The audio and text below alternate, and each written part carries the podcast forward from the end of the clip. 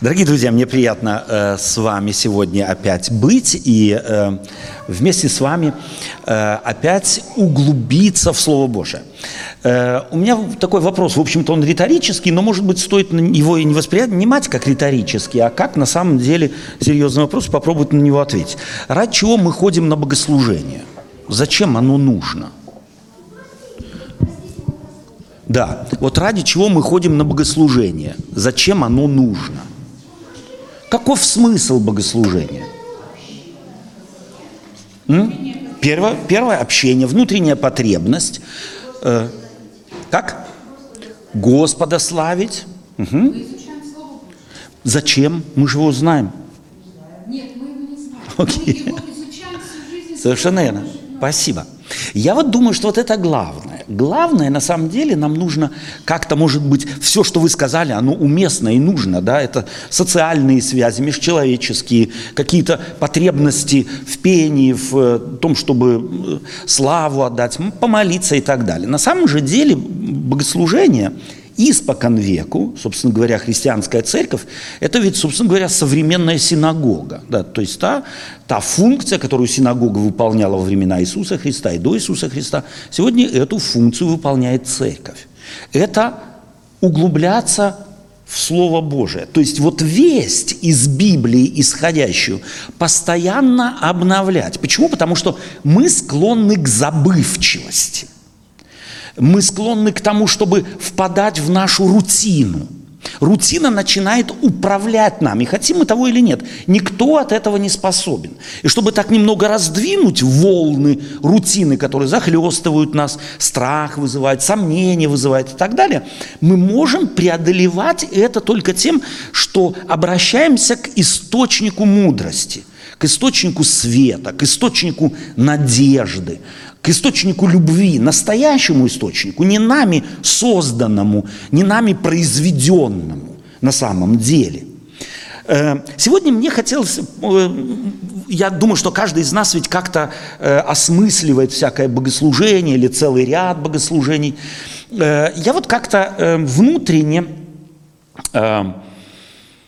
анализировал или анализирую все еще вот те темы, которые многим из нас пришлись не по зубам, которые мы имели, допустим, вот в прошедшее время. Помните, темы о молитве, что такая молитва, какова ее функция, как правильно молиться. Помните, вызвавшая такую вот волну где-то и не совсем согласия, и э, не совсем понимания и так далее, когда мы говорили, допустим, о функции э, Бога в мире, какова функция зла в мире, когда мы говорили, что мы не имеем права мыслить дуалистически, дуалистическими категориями, что мир маничен, то есть есть один шеф в мире, нет двух шефов, нет зла, как шефа, управляющего этим, мир, этим миром где-то. И Бог так немного старается это все как-то удерживать в балансе и так далее. То есть Библия на самом деле радикально открывает нам мир через взгляд Божий на него.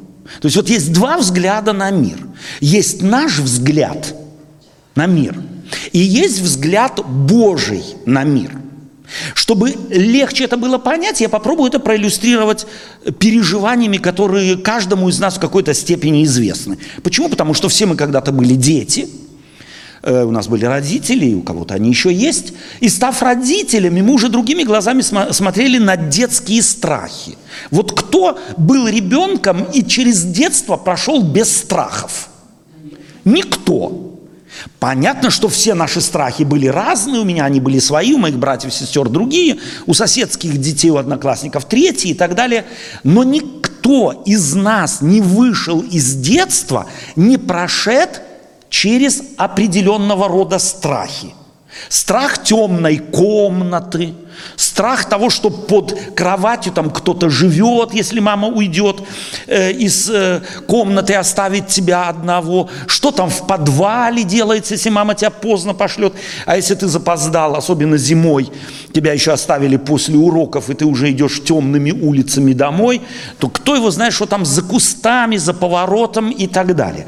Все эти страхи нам известны. Но нам известно и освобождение от этих страхов, именно этих детских. Интересно, что место детских страхов занимают страхи вз- зрелые, взрослого человека. Но детскими мы, мы преодолеваем. Чем? Пос, посредством чего? Посредством того, что наши родители, все они умные, большинство из них умные, нам приоткрывали этот мир разными методами и способами. Заходили в темную комнату с нами вместе.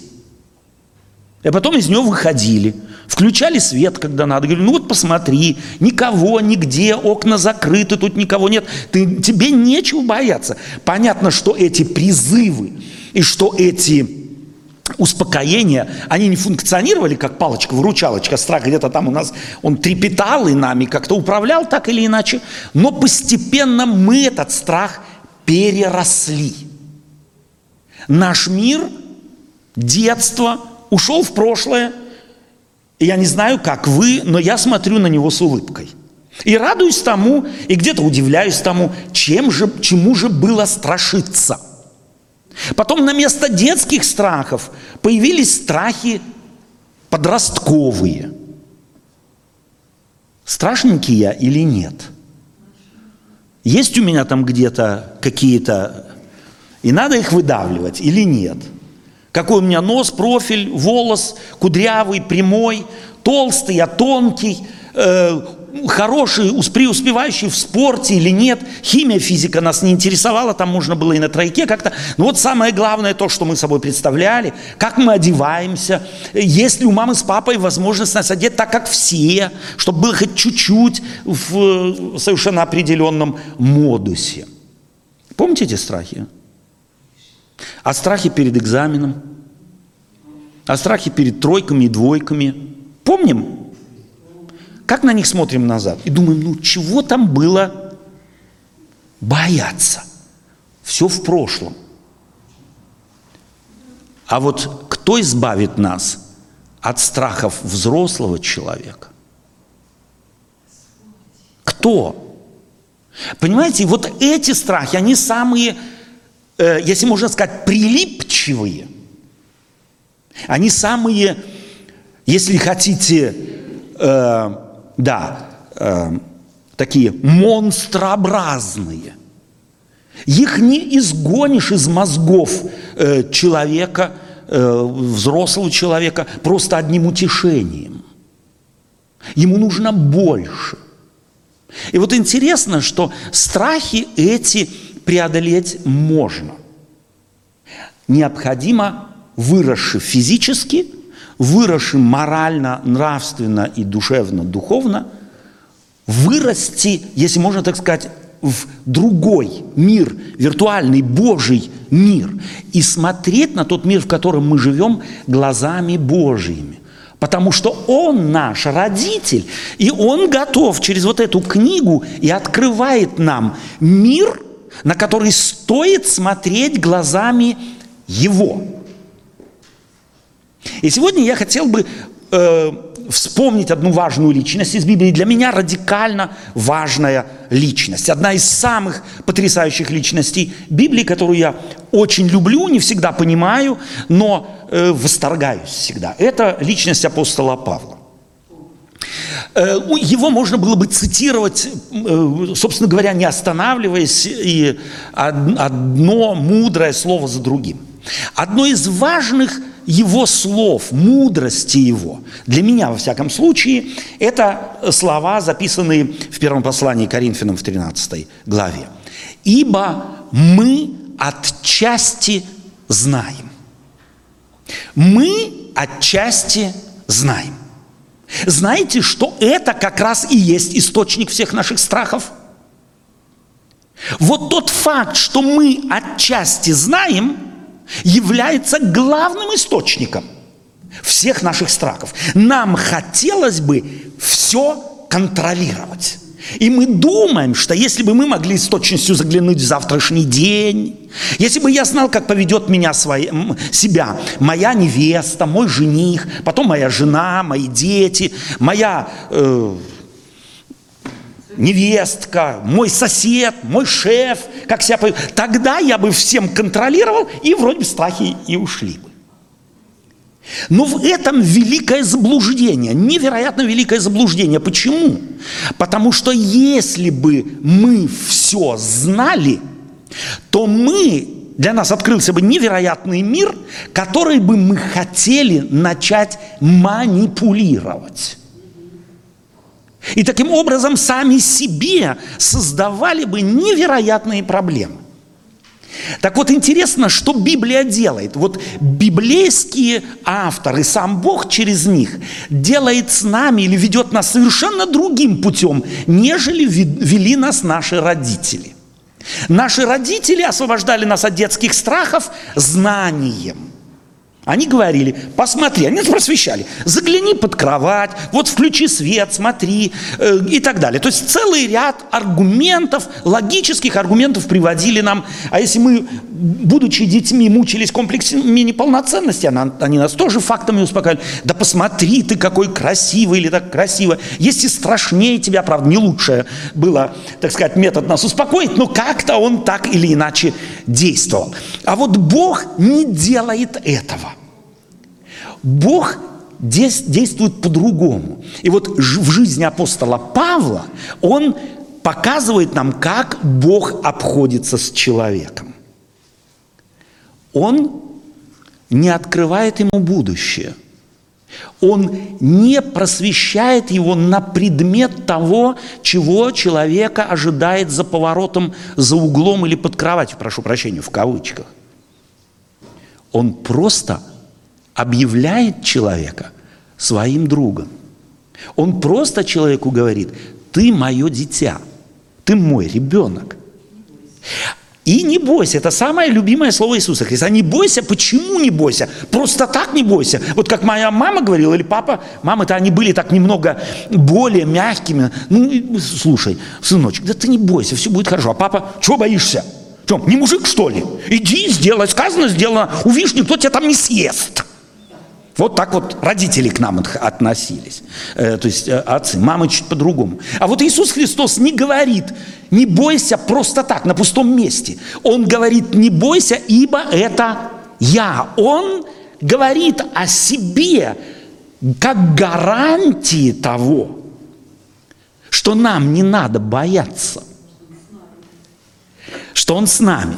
И вот я хочу прочитать сегодня, начать наши рассуждения, углубить их – несколькими библейскими текстами. Один из таких тоже ключевых для меня – это э, слова, записанные в послании к евреям в первой главе, стих первый. «Бог, многократно и многообразно говоривший издревле отцам в пророках, в последние дни сии говорил нам в Сыне, которого поставил наследником всего, через которого и веки сотворил. Кто такой Бог? Каков Бог? Прежде всего, автор этих слов говорит, что Бог, наш Бог Библии, это Бог говорящий. Он постоянно говорит.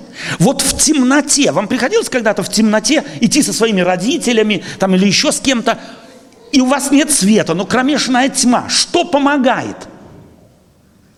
Разговор. Постоянный разговор, где-то не споткнулся, за руки держаться и так далее. Постоянный разговор помогает как бы рассеять вот эту, этот страх перед тьмой. Так и Бог, зная, что мы в нашем духе, в нашем восприятии мира, в религиозно-мировоззренческом, находимся в тьме. Вот в полном смысле слова. Мы будущего не знаем – мы даже и толком не знаем, а что пройдет через вот буквально несколько минут. Мы, в принципе, ничего не знаем. И что делает? Он говорит нам издревле. Эти слова еще сильнее произведут на нас впечатление, если мы поймем одну важную вещь, что неверующих людей не было никогда. И что тогда, когда эти слова произносились, большинство людей в мире верили в богов немых – Боги, которые только что-то делают, подсиживают человека, неожиданно на него набрасываются там или здесь, и ты не знаешь, что теперь он сделает, любит он тебя или хочет тебя растерзать. В противоположность этим богам Бог Библии открывается как Бог говорящий. предупреждающий и говорящий Бог не просто какой-то, а Бог Отец. Бог, который говорит с тобой, как говорит отец с ребенком, ведя его за руку во тьме, воодушевляя, подсказывая, как ему наступить, где ему наступить и так далее. Я помню, как-то в кромешную тьму, еще я был ребенком, мне было, наверное, лет 7-8, папа с папой я шел, и он другого э, моего братишку нес э, на руках, мне надо было следовать за ним. И он мне всегда говорил, в, в, присматривайся в темноте, вечером, поздно уже, присматривайся и ступай точно в мои следы. И шел он маленькими, следа, маленькими шажками, чтобы я мог успеть, чтобы мне не нужно было прыгать если на это способны земные родители, родители, видящие только на внешние наши страхи, но никогда не способные постигнуть те внутренние переживания, которые мучают нас, от которых мы страдаем. А Отец Небесный – и вот об этом Отце Небесном говорится в, э, в книге, э, которую мы только что прочитали из послания к евреям. Бог издревле говорит – а в последние дни сии как, через кого стал говорить? Через Сына, то есть через Иисуса Христа. Пришед в наш мир, Он пришел в наш мир. И сам Иисус Христос говорит, не судить пришел я, но говорить, спасти. Спасти не просто вот взял, вытащил откуда-то, а подсказками, диалогом, рассуждениями, утешениями, поддержкой. И вот этот Бог говорит, мой вопрос, как мы его слышим? Что мы из всего сказанного у древних пророков слышим?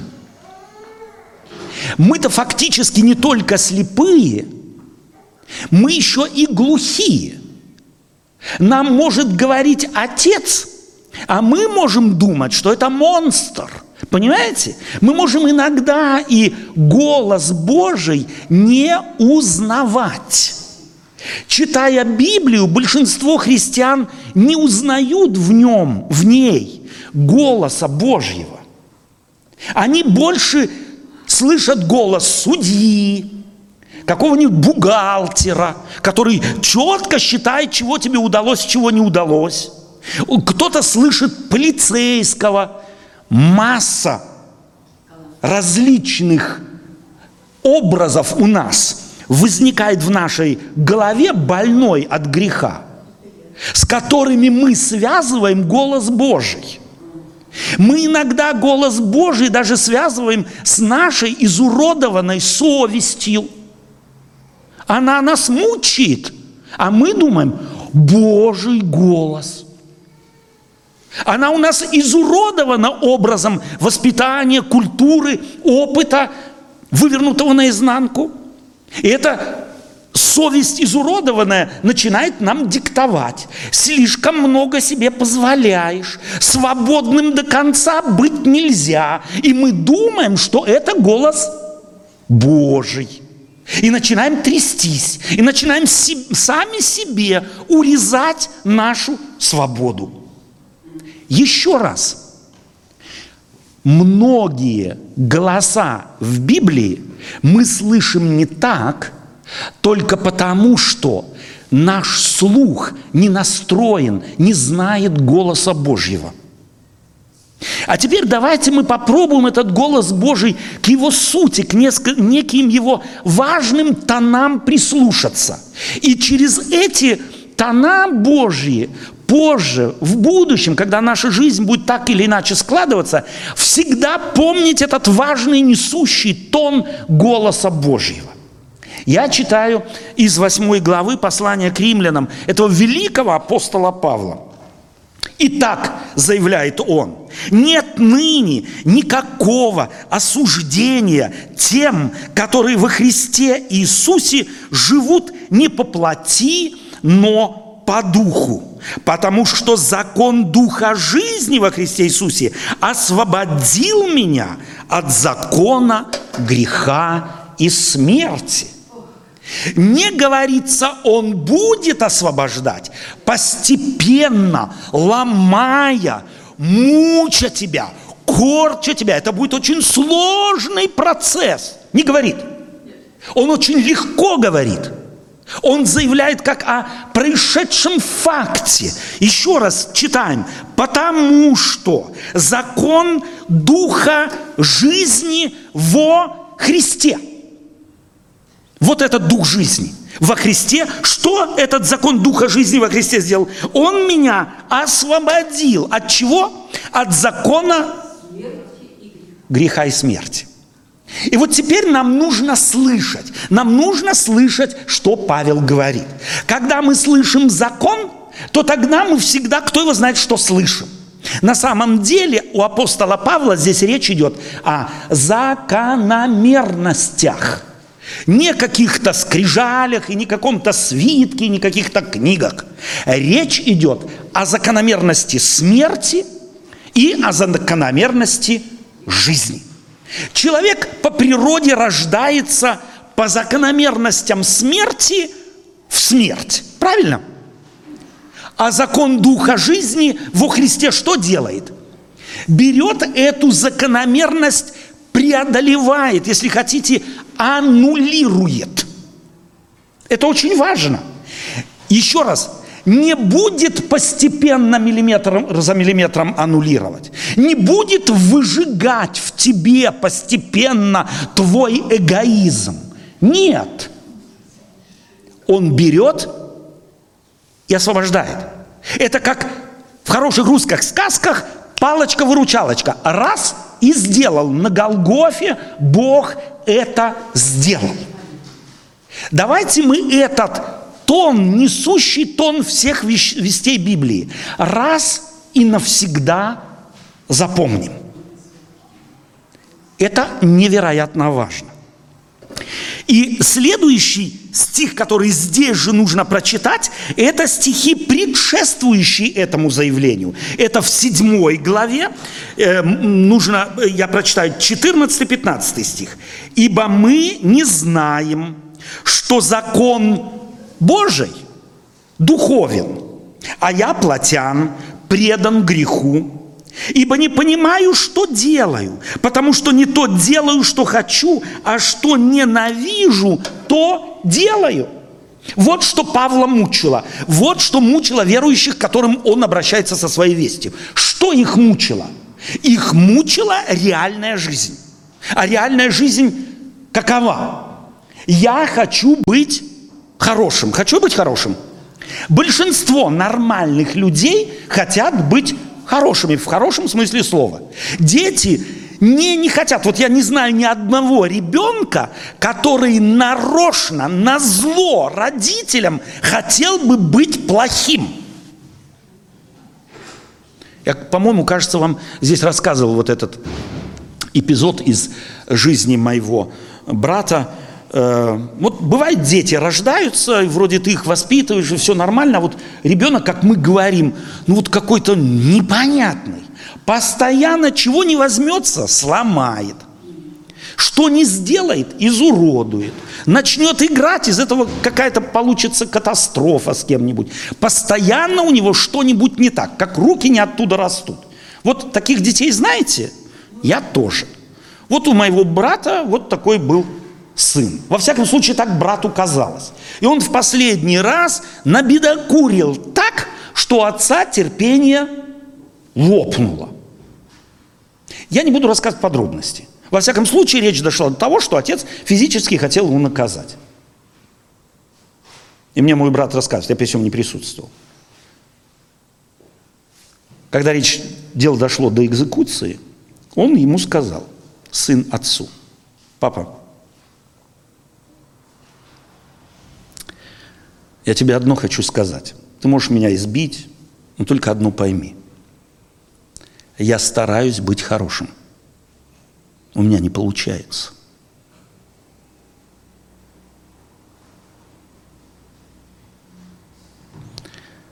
И у отца всякое желание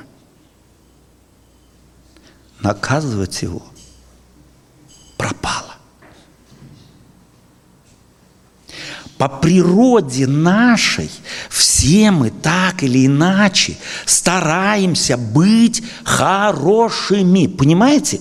Все, кто не старается быть хорошими, это люди из психушки. У них повернутая, повернутая психика, и это, как правило, люди, изуродованные самой жизнью. А если человек более или менее нормальный, то он хочет быть хорошим, но должен констатировать, что у него это не получается не потому, что он не хочет, а потому, что не может. Вот это констатирует апостол Павел. Желание добра есть во мне.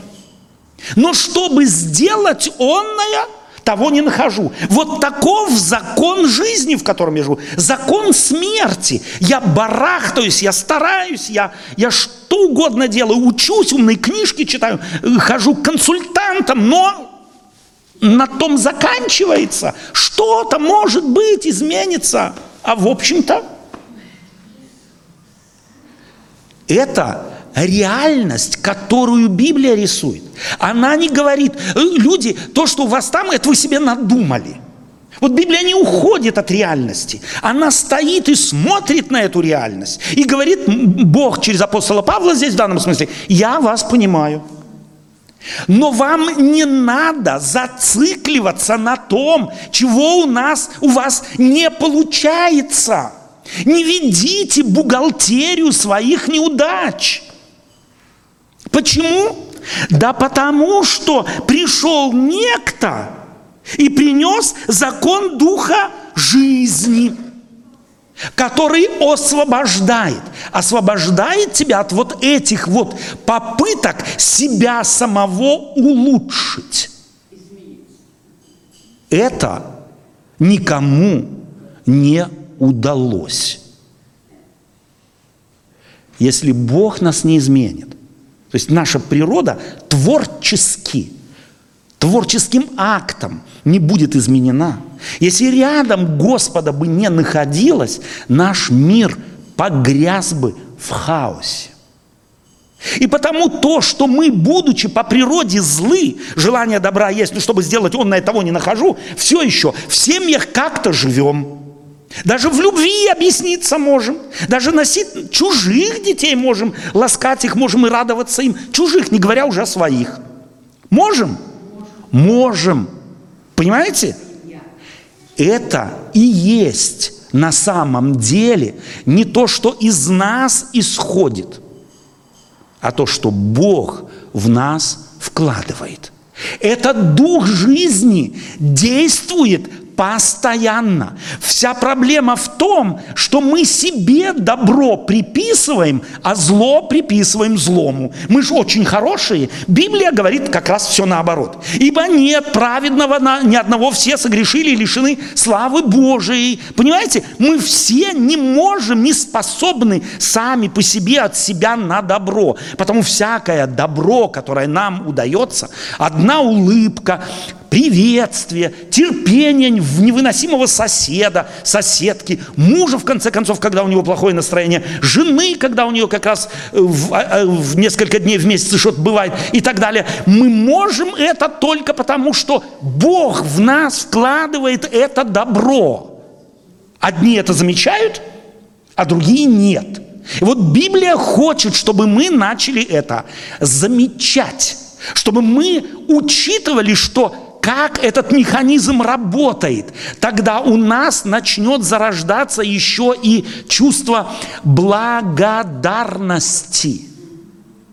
Нежелание улучшить, потому что наши очи постоянно смотрят на плохое – а чувство благодарности, потому что увидим в нас что-то доброе, на что мы на самом деле от природы не способны. Это постоянный, каждодневный дар Божий, не наш продукт. Нам это нужно понять и с собой в душе носить. Тогда спасибо говорить и в молитвах, и друг другу. Мы будем по-другому. Не ради красивого словца, а из глубины души, из сердца. Еще раз. Но закон Духа жизни, закономерность Духа жизни принесена в этот мир Иисусом Христом, умершим на Голгофе. Он изменил этот мир. Господь изменил этот мир. Он приобрел право управлять этим миром. И Он им это право, им управлять, никому не отдал. И Он управляет этим миром и там, где мы Его перста не видим. Понимаете? Через Навуходоносора Бог управлял миром? Управлял или нет? Через Кира управлял миром? Через фараона управлял миром? Или вы думаете, с тех пор у Бога власть над миром кончилась? Он и сегодня управляет. Кто в те времена видел, что Бог управляет через Навуходоносора, когда Он управлял через Навуходоносора? Что видели те, кто были угнетаемы Навуходоносором? Что они, как они Богу молились? Боже, Ты нас, наверное, оставил. А Он что делал в то время? Управлял. Когда он через Кира управлял, что люди говорили? Бог, ты, наверное, нас забыл. И вот этот, этим монстром управляешь миром. Этот монстр управляет миром. Слава Богу, что мы сегодня имеем эту дистанцию э, многих столетий, и нам открывается, оказывается, Бог и через Кира управлял, и через фараона управлял. Хотя люди в тот момент жившие думали, кто его знает, Бог весь какой монстр управляет миром. И скорее всего все так плохо, потому что мы плохи. Бог и сегодня управляет миром. Он не стал меньше, он не стал слабже, он не стал безразличней к нашему миру, в котором мы живем. И даже если мы его перста не видим, то это не значит, что он им перестал управлять. И только потому, что апостол Павел эту перспективу получил в подарок от Бога, от Иисуса Христа, он может несколько позже, может он э, следующие слова писать. Кто отлучит нас от любви Божией? Вот кто отлучит нас от любви Божией? После того, что он сказал, что э, закон Духа жизни через Христа подарен нам, вошел в мир, он против, после долгих рассуждений спрашивает, а теперь ответьте мне, кто может отлучить нас от любви Божией? Вот есть такая власть, есть такая сила, есть такой монстр, который мог бы у Бога нас вырвать, кто у него мог бы вырвать из рук право управления миром. И он здесь перечисляет. Вот он перечисляет э, здесь э, скорбь или теснота, или гонение, или голод – или нагота, или опасность, или меч. Ибо я уверен, что ни смерть, ни жизнь, ни ангелы, ни начало, ни силы, ни настоящее, ни будущее, ни высота, ни глубина, ни другая какая тварь не могут отлучить нас от любви Божией во Христе Иисусе Господе нашим. Я бы хотел, чтобы мы эту перспективу, которую дает нам Слово Божие, взяли с собой в жизнь. Чтобы мы эти слова выучили наизусть. Чтобы всякий раз, когда у нас возникают страхи и переживания, у нас, как молитва в нашем сознании, вот эти слова воскресали бы, возвращая нам опять украденное у нас – украденную у нас перспективу власти и силы Божией в мире. Что может отлучить нас от любви Божией? Это не риторический вопрос. На него стоит на самом деле попробовать ответить.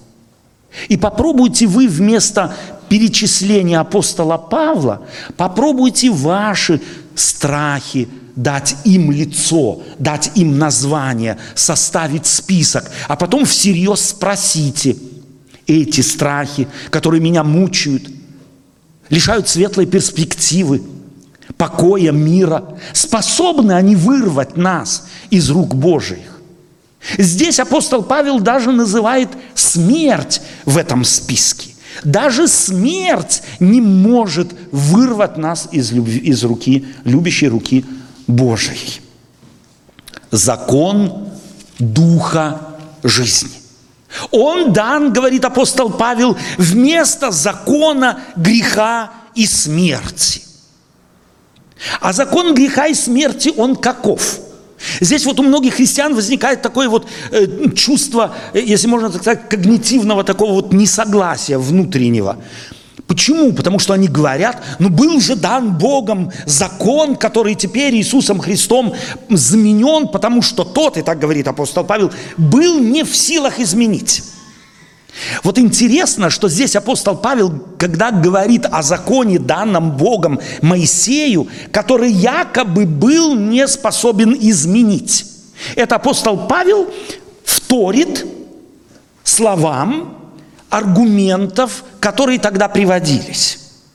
Люди говорили, ну вот, ну жил весь народ израильский законом Тары тысячу с лишним лет.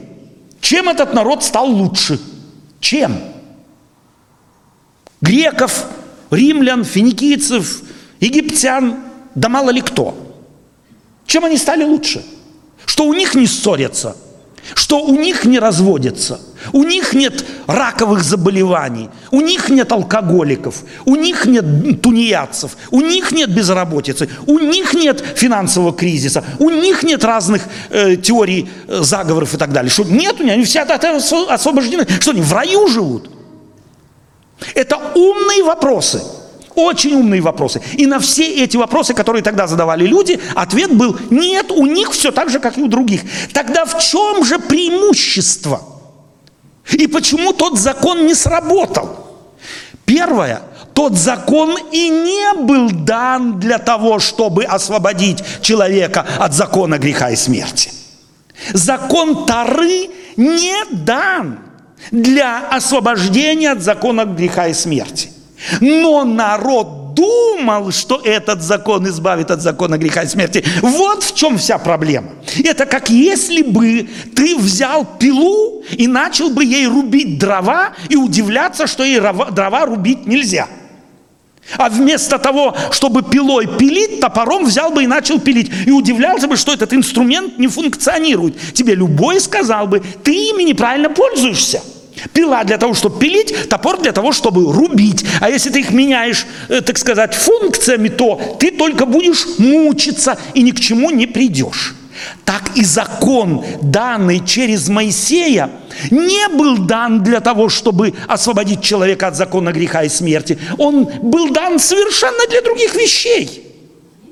А освобождение от закона греха и смерти – это закон Духа жизни, который никакой закон и никакой пророк и никакая религия принести не могут. Ее принес с собой Сын Божий, вот эту силу, эту власть закона Духа жизни. И потому нам нужно научиться смотреть на эту закономерность, которая вступила в силу и во власть, а не на какие-то нами придуманные религиозные механизмы. Они нас будут только мучить. Нам нужно спросить, а каковы их функции, и ради чего они даны, и для чего даны, и не путать их функции с нами, нам желаемыми. Итак, еще раз, закон духа жизни, закон освобождения от закона греха и смерти – принес Христос. Все остальные законы имеют совершенно другое назначение. О них мы поговорим когда-нибудь в следующий раз. А теперь берем с собой одно. Закон Духа жизни вошел в мир, и он господствует. Научись его видеть, им жить и позволять ему изменять тебя и давать тебе Божий взгляд на себя и на мир. Аминь.